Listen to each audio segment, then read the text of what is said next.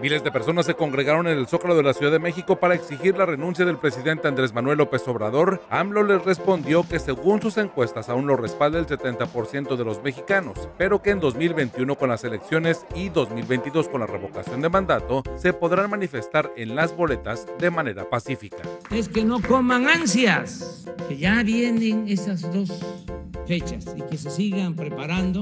El presidente Donald Trump dice sentirse bien y llevar una buena evolución en las primeras horas luego de resultar positivo de COVID-19. Agradeció a los médicos del hospital Walter Reed que lo han ayudado a enfrentar al coronavirus. Es la primera vez que Trump ya no se refiere al COVID como el virus chino.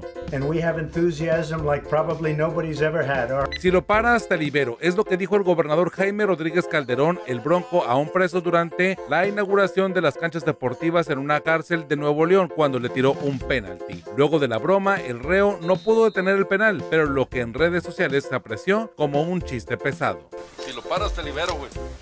La actriz pornográfica en Puebla, Annie, protestó en camiones de transporte público para exigir seguridad para que se pueda trabajar. La bailarina exótica pidió que la grabaran para darle impulso a sus exigencias de seguridad y reabran los centros de diversión nocturna, dijo antes de desnudarse dentro del camión.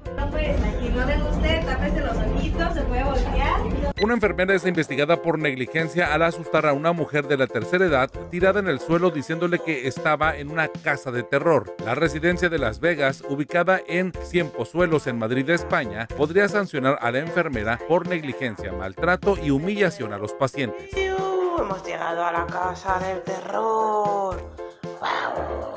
En semáforo naranja en Baja California, los bañistas aprovecharon la apertura de las playas de Tijuana y Playa de Rosarito. Claramente olvidaron las medidas de prevención al contagio del COVID-19. Para muchos fue más importante la recreación y el ocio, así como la economía, que prevenir el contagio del coronavirus. En el Estadio de los Toros de Tijuana se organizó la primera pelea de lucha libre con público en modalidad de autoluchas. El público desde sus autos pudieron disfrutar del espectáculo dentro del espacio donde se estacionaron este fin de semana. para atrás a la distancia.